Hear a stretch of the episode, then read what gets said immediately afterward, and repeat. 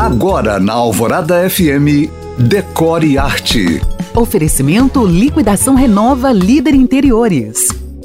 No apagar das luzes de 2022, um novo termo surgiu no horizonte: arquitetura regenerativa mais do que sustentável, que minimiza os danos ambientais na construção, a arquitetura regenerativa vai além. Como na biologia, onde a regeneração é a capacidade de renovar e restaurar, a arquitetura regenerativa envolve o mundo natural e toma os sistemas vivos do lugar como elementos de sua própria estrutura. Baseada nos processos da natureza, a abordagem dessa arquitetura propõe a projeção de edifícios nos quais os materiais de construção, as fontes de energia e os habitats naturais sejam restaurados às suas condições ideais. Por exemplo, a implantação de jardins e áreas verdes em centros urbanos para atrair a fauna de volta aos espaços que antes eram habitats naturais, promovendo a manutenção da biodiversidade para restabelecimento do equilíbrio dos ecossistemas.